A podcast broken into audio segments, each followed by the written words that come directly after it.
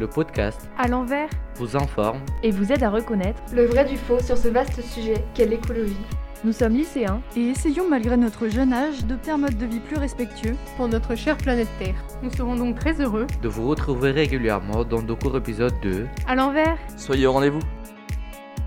Bonjour, bienvenue à tous dans notre deuxième édition de notre podcast À l'envers. Je suis Manon, votre présentatrice du jour. On va aborder le sujet de la chasse. J'ai avec moi aujourd'hui quelques invités. Hermine, de quoi allez donc nous vous parler? Aujourd'hui, je vais vous parler des informations, deux trois informations sur la chasse pour euh, ce qui est de la chronique Zoom. Euh, Jade, de quoi allez-vous nous parler aujourd'hui?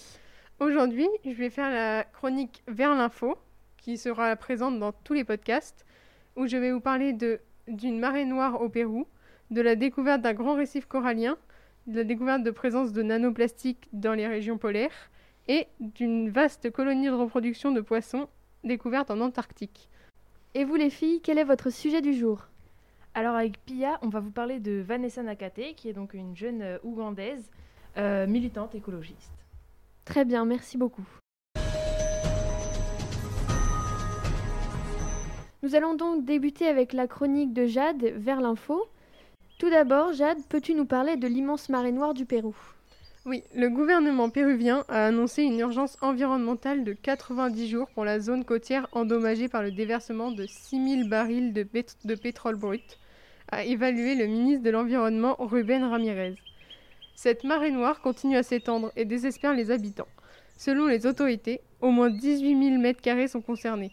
La marée noire a eu lieu le 15 janvier 2022 dans la raffinerie La Pampilla à Bentania, dans la région Lima.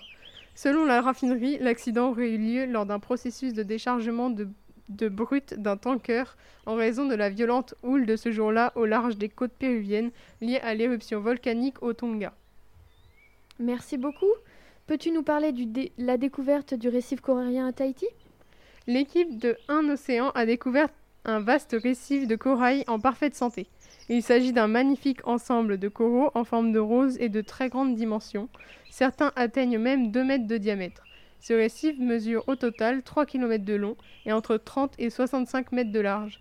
C'est donc l'un des récifs coralliens sains les plus étendus jamais répertoriés. D'après les photos prises lors de l'expédition, on constate que sa couverture de coraux est particulièrement dense.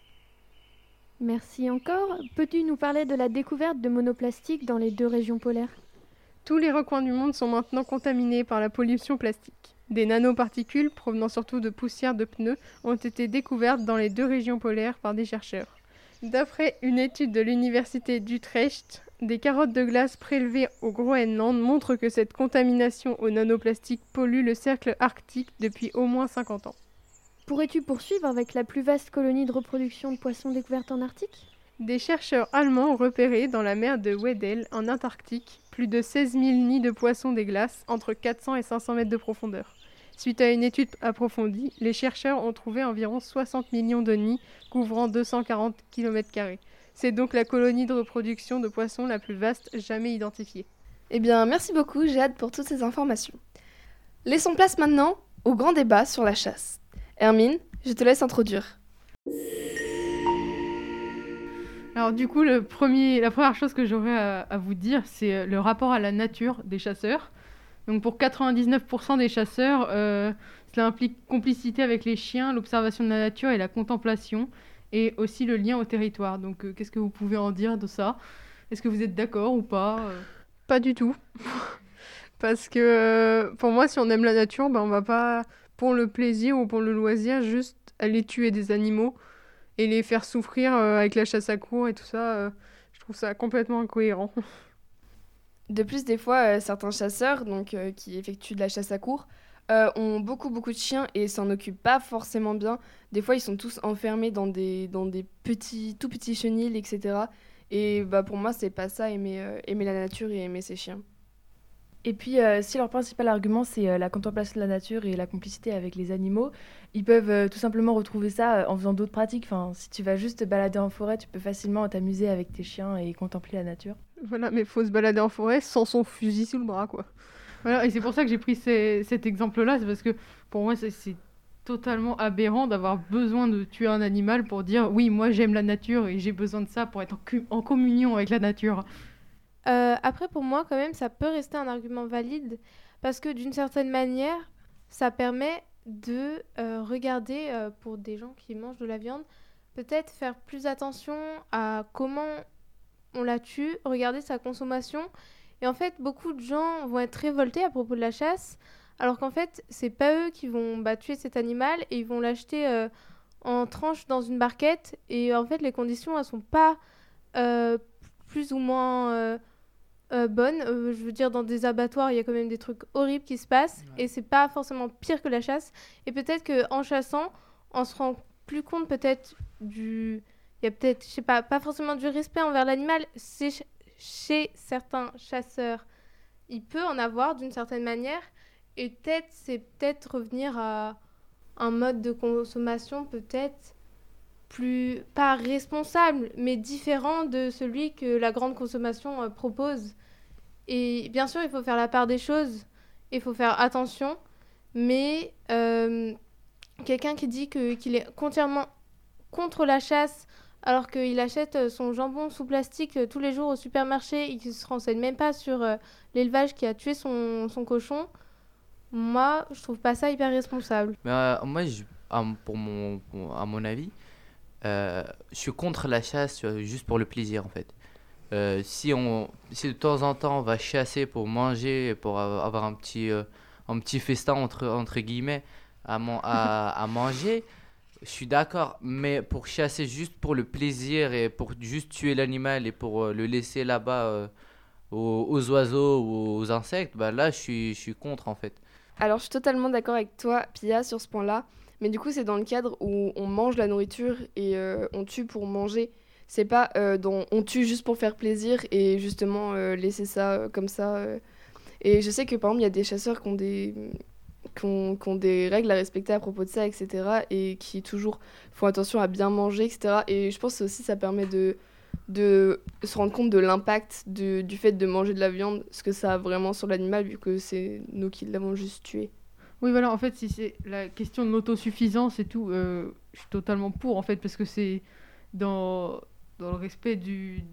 Pas dans le respect de l'animal non plus, mais c'est en fait, c'est le, cycle de la vie en fait. Bah, c'est quand même plus respectueux pour l'animal parce qu'il est plus respectueux. Il n'est pas enfermé, il ça reste quelqu'un qui tue son animal, un animal oui, quoi. oui, euh, mais euh, il n'est pas sous antibio ni oui, rien. Oui, oui, d'accord. Mais euh, par contre, ce qui est pour la, chasse pour le plaisir, quand on me dit complicité avec les chiens, je suis désolée, tu peux en avoir très bien si c'est ton animal de compagnie, pas juste un objet pour chasser quoi.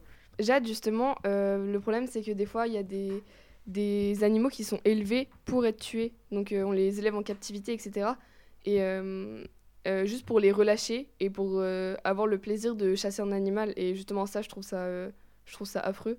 Mais, mais par contre, si c'est vraiment des, des animaux bah, de la forêt, des animaux sauvages, qu'on les élève pas juste pour pouvoir les tuer après, dans ce cas-là, oui, je suis pas contre. Mais par contre, qu'est-ce que tu entends par élever des, des animaux sauvages? Non, mais euh, justement, ils sont pas sauvages. non, mais genre, tu les élèves en captivité, donc c'est. Par exemple, je sais qu'il y a des. Des fois, il y a des lâchers de. De bétail. De perdreaux. Voilà, de perdreaux, par exemple. Merci Clotilde. Et, euh, et juste pour pouvoir les chasser après. Et... Ouais, et en fait, je comprends pas comment ça peut être gratifiant de tuer un animal pour le plaisir. En fait, tu dis, ma balade du dimanche, t'avais allé de, de tuer une biche, quoi. Bah, non, Et ou alors un cerf, ou juste pour te faire un objet de déco dans ton salon, bon. Mais tu vas pas le manger après. Parce que si, si tu, tu le manges après, ça va. Mais si tu prends juste les bois, si tu prends juste les bois, bah c'est pas possible quoi. Non mais après, je pense c'est ça. Euh, tuer pour le plaisir, ça c'est extrêmement grave à mon avis. C'est, c'est inhumain tuer un animal juste pour le, le, tuer, le laisser là ou comme tu le dis, euh, avoir un trophée en fait pour le plaisir pour soi-même. Mais si c'est pour le manger, ben là, je suis d'accord, ben on le fait depuis la nuit des temps, depuis que l'humain existe, il tue pour manger, ça c'est on va dire le cycle de la vie en fait il, doit se nourrir bah parce que même les animaux entre eux ils se, tuent pour, pour manger quoi c'est normal il y a besoin de, de, protéines et tout quoi donc euh. Et euh, du coup euh, en suivant souvent des reportages ou des émissions sur la chasse j'entendais souvent des chasseurs qui parlait aussi de réguler certaines espèces qui détruisent des jardins ou, ou même des champs, etc. Et donc, qu'est-ce que vous en pensez? Bah, Par exemple, au niveau de Séné, il y a une réserve naturelle qui est assez importante et il y a des chasseurs euh, qui sont euh, pas salariés mais bénévoles et qui ont quand même euh, un rôle assez important dans la régulation de la biodiversité, c'est-à-dire que quand il y a des espèces invasives, etc., oui, bah, ils régulent un peu les oiseaux là-bas et les gens en fait qui travaillent à la réserve naturelle ont besoin d'eux et font appel à eux. Donc, d'une certaine manière, dans certains espaces protégés, ils sont peut-être pas essentiels, mais peut-être nécessaires et peuvent apporter une aide qui peut être euh, utile, je pense. Bah, après, euh, je ne sais pas si c'est un argument discutable, le réguler les, réguler les animaux, mais euh, en fait, je pense qu'il y, a y a forcément des animaux qui vont attaquer par exemple des cultures ou, ou des champs, par exemple des sangliers ou des cerfs, ils vont rentrer dans des champs si le, par exemple pour les sang dans le cas des sangliers, je sais qu'ils prolifèrent à une grande vitesse. Et en fait, ils s'attaquent à, à, des champs et ce qui peut détruire par exemple la, la, récolte d'une année en fait. Lui, dans ce cas-là, c'est pour, pour une défense en fait pour, euh, pour, pour les champs, pour le blé par exemple. Dans ce cas-là, oui. Mais si euh, pour réguler par exemple des oiseaux qui sont dans, dans, dans, une forêt qui ne font pas de mal, donc dans, dans ce cas-là, non en fait, c'est pas de la régulation. Mais en fait, je peux même pas dire que je suis pour ou contre non plus parce que ça va être euh, pour parce que bah, comme tu le disais pour les cultures et tout, enfin pour l'espèce humaine ça peut être positif, mais par contre même avant que l'espèce humaine existe, il y avait forcément des, des espèces plus présentes que d'autres et il y avait personne pour les ralentir, alors que là en fait ça va un peu contre nature pour moi je trouve. Euh, ça me fait penser à un reportage que j'avais vu récemment justement sur euh, les, les écosystèmes. Et en fait, je pense que pour réguler bah, l'écosystème, bah, déjà c'est nous qui l'avons, euh, enfin c'est l'homme clairement qui a tout déréglé, on va pas se mentir. Et euh, en fait, par exemple, dans les montagnes, etc., en, France, euh, la réintroduction du loup était très bénéfique à, l'écosystème. Par exemple, le fait que, en fait, le fait qu'il y ait des prédateurs euh, ça pouvait changer tellement de choses, mais en fait, on se rend pas compte de l'impact d'une seule espèce sur tout l'écosystème. C'est des choses très très fragiles. Et donc, je pense que peut-être que dans les forêts, etc., pour bloquer la prolifération du sanglier, par exemple, euh, bah, faudrait juste essayer de, de voir quels prédateurs on pourrait réintroduire. Le problème, bah, c'est que les humains ont toujours peur des prédateurs, bah, parce que je peux comprendre après pour les personnes, euh, les agriculteurs, etc., qui ont des bêtes. Euh, bah, forcément, il y a un risque pour le bétail, etc. Mais je pense que ce serait une solution bien meilleure de, de rétablir l'écosystème plutôt que d'essayer de le réguler nous-mêmes. Oui, en fait, c'est juste pas notre rôle. C'est pas à nous de faire ça. Et on a juste détruit les, les prédateurs euh, qui le faisaient à notre place. Et donc, c'est dans l'évolution.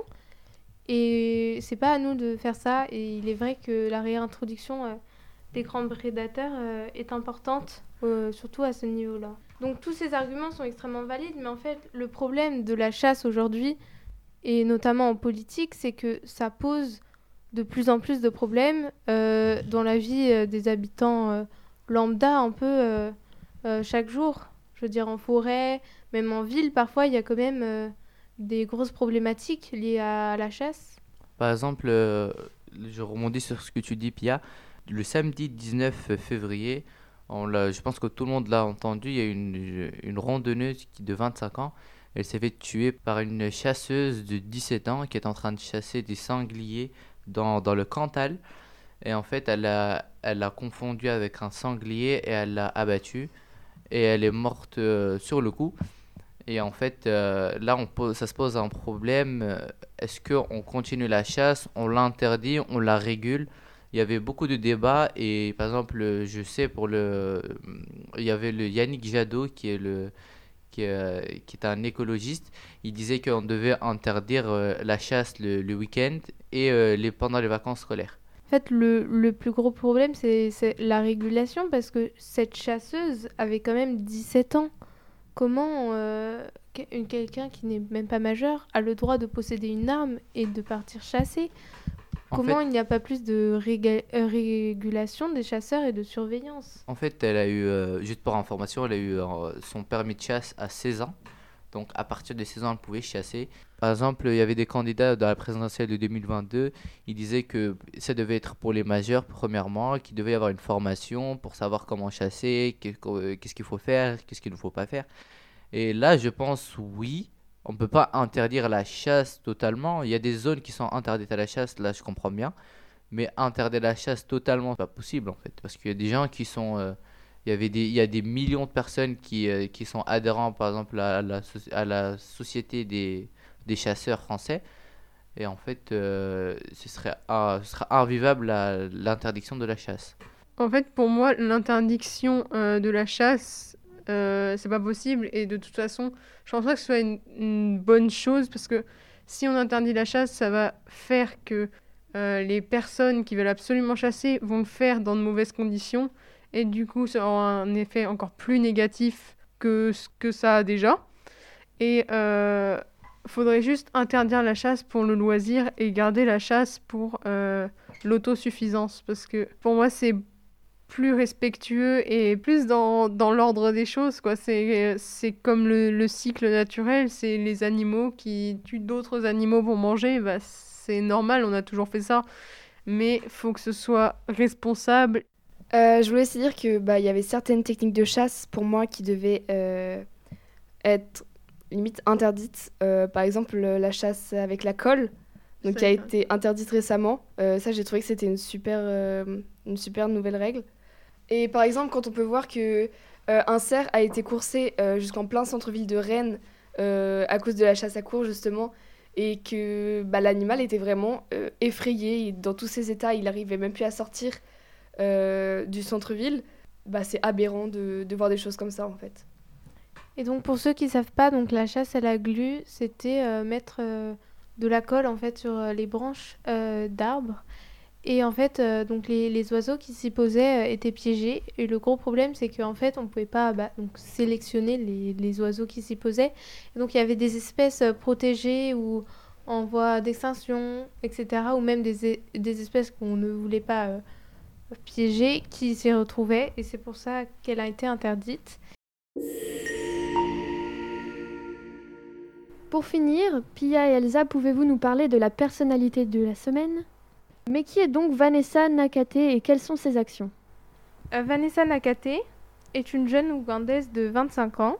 Elle est née à Kampala, donc c'est la plus grande ville ougandaise, et euh, c'est une militante écologiste.